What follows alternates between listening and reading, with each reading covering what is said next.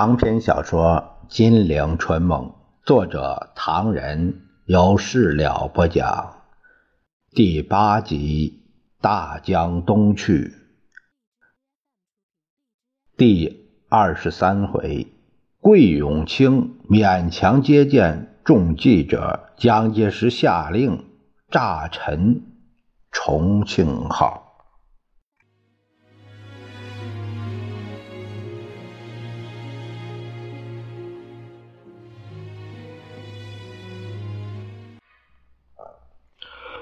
话说蒋介石对重庆号恨之入骨，下令非炸沉重庆号不可。海军将领们心情却不同，他们推出两个代表找到桂永清，我们代表全体舰长向总司令说情。呃，明知道不会有什么效果，但桂老总前几天说过，大家心里有什么话尽管说，所以我们两个就还是来了。没关系，呃，我们老弟兄无话不谈，无话不谈。桂老总，呃，大家一致认为今天炸了重庆舰反而更坏，为什么？因为大家的待遇太苦了。平时不听说有什么调整，呃，出事之后却如此对待，太失人心了。桂永清心头一沉，好在还没有找到，大家也不必着急。说句老实话吧，空军不是没有发现，两天搜索，你们还真以为找不到啊？据说是空军也不愿意下毒手，那不是说明问题了吗？桂老总，请转转陈蒋总裁，放弃炸沉重庆号的打算吧。哎呀，不瞒老总说呀，海军弟兄是同情重庆舰的。大家认为海军待遇菲薄，低到没人相信。如果拿招商局的待遇做标准，我们海军最多也只是他们的二十分之一。同样在海上过日子。而且我们比商船的责任重得多呀，为什么这样亏待海军？哎呀，呃，这个问题呢，已经在总裁的考虑中了。你们回去可以，呃，同他们说，不行啊，因为说过不止一次，起不了作用。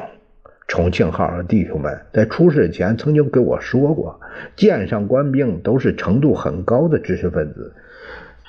士兵中还有不少大学毕业生，这些大学生、留学生吃苦，甘心吃苦，目的不是为了待遇高低，而是愿为中国建立海军。可是他们得到什么呢？我们不说，贵老总您也明白。啊，派系呀，我知道。重庆号的弟兄们说，那舰长有点激动。呃，除了派系的倾轧，还有更重要的是前途茫茫。构成前途茫茫的因素太多，待遇不公平是最迫切的问题之一。他们说，本党既然这样对人呢，哎呀，早知道，早知道，重庆号在归途发生过一连串的逃亡事件，附带有个学生就是在香港开的小差儿他摆了摆手。哎，请你们两位回去，同大家说，我姓桂的，做一天海军司令，大家有粥吃粥，有饭吃饭，不会存心亏待大家。局势是不好，大家也许看不开，可是我们海军之中走掉重庆舰够严重了，可千万不能再开玩笑。如果再有人这样做，我只有跳海没脸见人了。两个代表见桂永清都流泪了，也不知道该说什么，于是告辞。桂永清正要回家休息，执行班却报新闻记者来访。桂永清眉头一皱，讨厌，会客室吧。接着带个秘书前往接见。面对着心事沉重的海军总司令。新闻记者们也无法轻松。宾主坐定，桂永清先问：“各位是问重庆舰吗？”“是啊，请问现在重庆舰在什么地方？”“这个 如果知道就好了，空军还在找。”“呃，重庆舰的实力究竟怎么样？”丁秘书，你向记者告报告报告。啊，重庆舰是乙级巡洋舰，长百尺，宽五十一尺半，载重量九千两百六十四吨，配有六寸口径的大炮六门，此外还有小炮、对空武器、鱼雷、放射器。做过战吗？二战的时候。曾经在欧洲海洋上做过战，一九四三年曾再度为英皇作舰。什么时候英国送给我们的？一九四八年，呃，那一年八月十四日正午十二时，呃，开到了南京，是灵甫号一起到的。灵甫号在什么地方？呃，没有过去。啊。桂永清抢着答复，他感到措辞不妥，于是接着说：“呃，灵甫号是驱逐舰，排水量一千吨，装有四寸的这个口径的大炮，战的时候也出过力。总裁为了纪念整编七十四师师长张灵甫，呃，这个壮烈殉职，才给他起了这个名。这两条舰什么时候送给我们的？民国三十七年。”五月十九日，呃，地点是在英国的普茨茅斯港，呃，仪式由英国皇家海军总司令弗莱塞将军主持的，我方由驻英大使邓天赐代表接受。哎呀，一个记者叹了一口气。那重庆号交到我们手里还不到半年呢。桂永清瞅了他一眼，呃。秘书说：“呃，接收典礼很庄重，大家重视这件事情，不亚于民国三十五年秋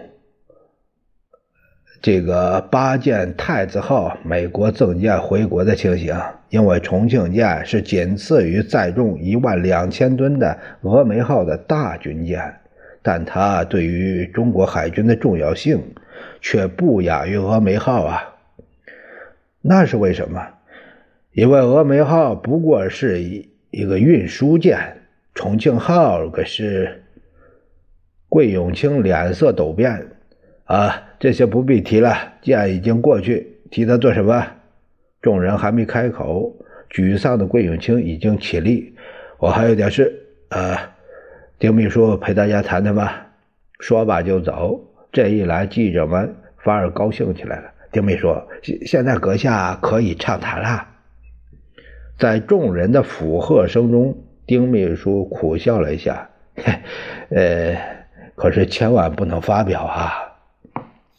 在众记者的保证下，丁秘书侃侃而谈：“各位都知道，陆军的腐败、贪污腐化、克扣军饷、大吃空额呀。”海军、陆军几乎是同样糟糕，加上金元券的贬值，一个海军连肚子都混不饱。哎呀，我可以告诉诸位，重庆号上的锅炉专家就因为混不下、吃不饱肚子，早就跑了，跑哪去了？呃，当售货员去了。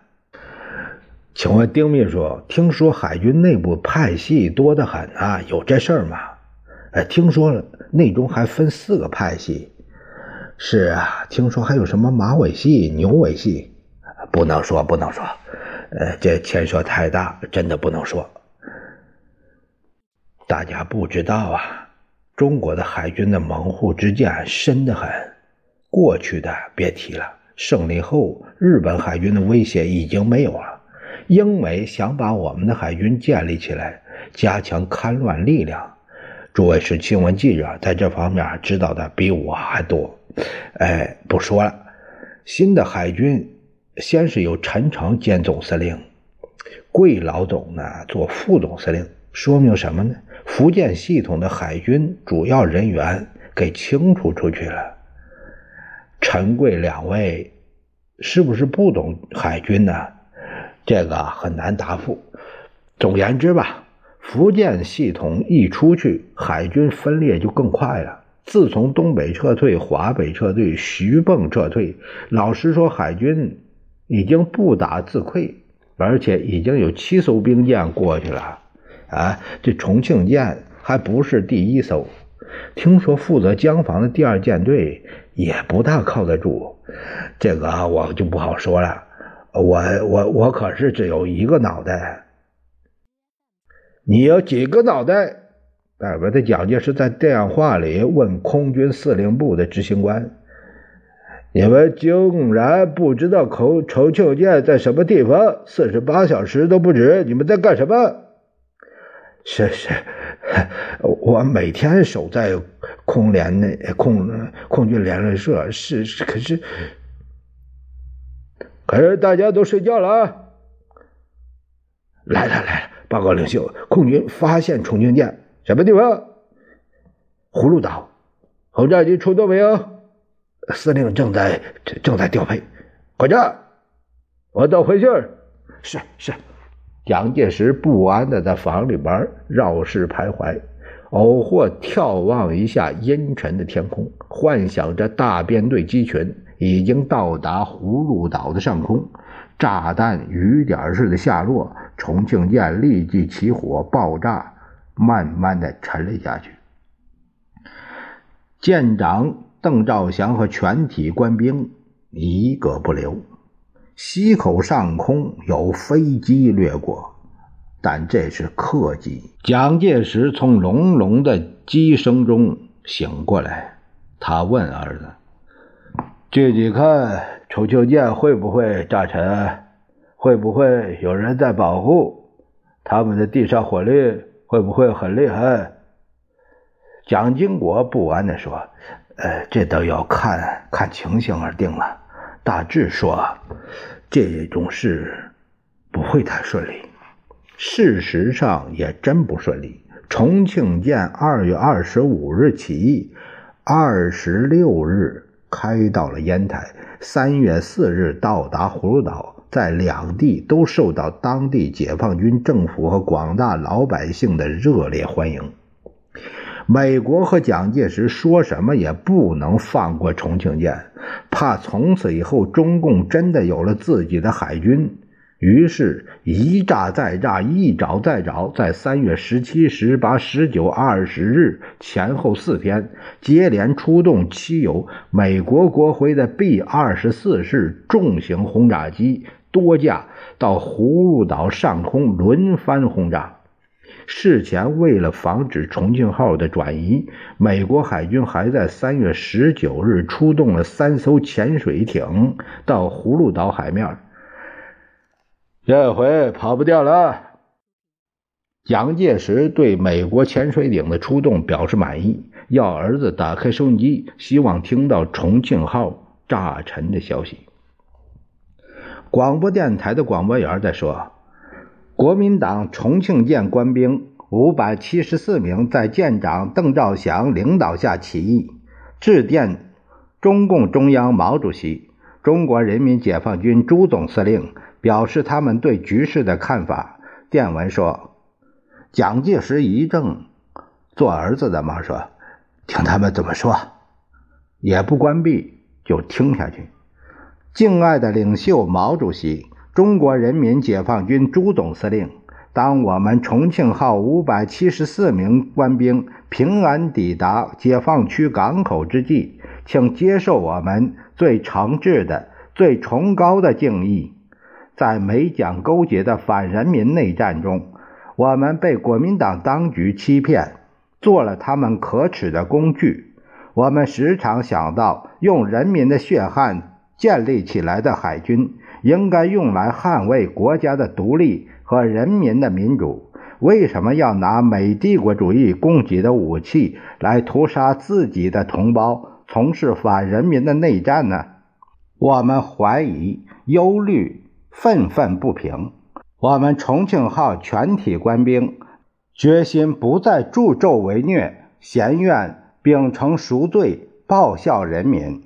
乃于二月二十五日在国民党统治地区吴淞口外毅然手举义旗，北使解放区港口，参加中国人民解放军。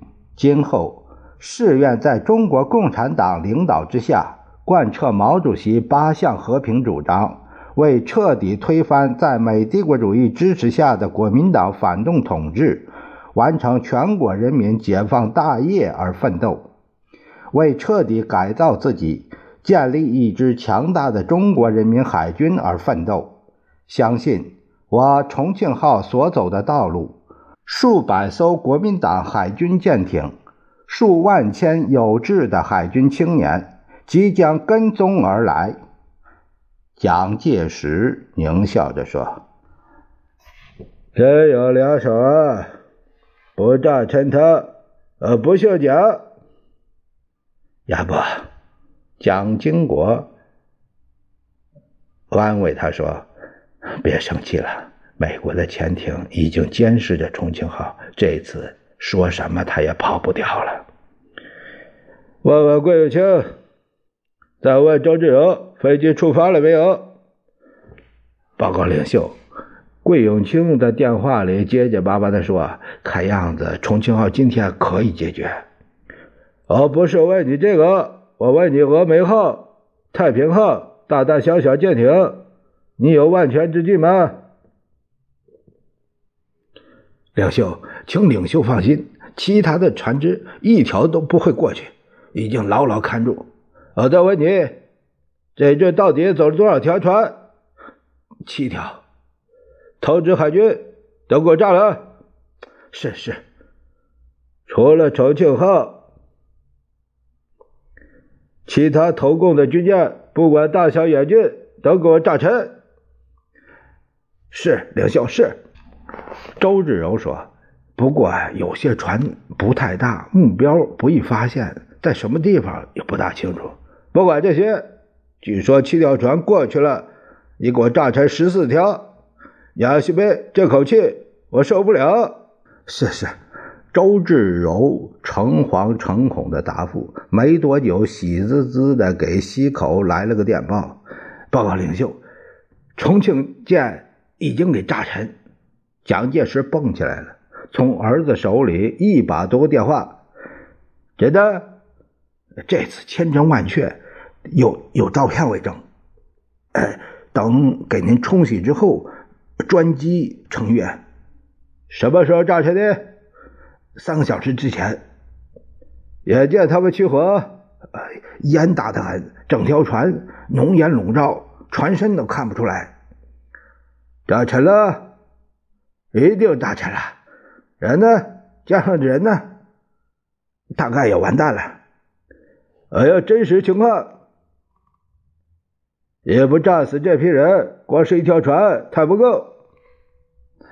这个周志柔硬着头皮，他说：“我我想我我我想他们逃不掉。”正说着，美国空军的备用电话也到了，向蒋介石报告炸沉重庆舰的喜讯。蒋介石这才透过一口气来：“这次我是算放心了。可是刘福号怎么安置？”海军其他舰艇怎么安置？呃，真是使我心焦啊！但更使蒋介石心焦的事情是，重庆号虽然挨炸沉没，但邓兆祥等全体官兵却没被炸死。这支起义的队伍，五百七十四名起义的勇士，三月十九日早晨安抵沈阳。受到人民解放军东北军区东北行政委员会、中共中央东北局等各首长的热烈招待，各界民众纷至沓来表示慰问。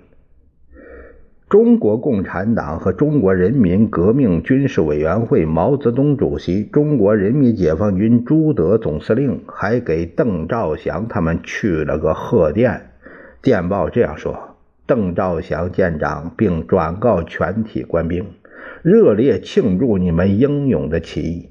美帝和国民党的空军虽然炸毁了重庆号，但是这只能增加你们弃暗投明的决心，只能增加全中国爱国人民、爱国的海军人员和国民党陆军空军人员爱国分子的愤恨，使他们更加明了他们所走的道路乃是爱国的国民党军事人员所应当走的唯一道路。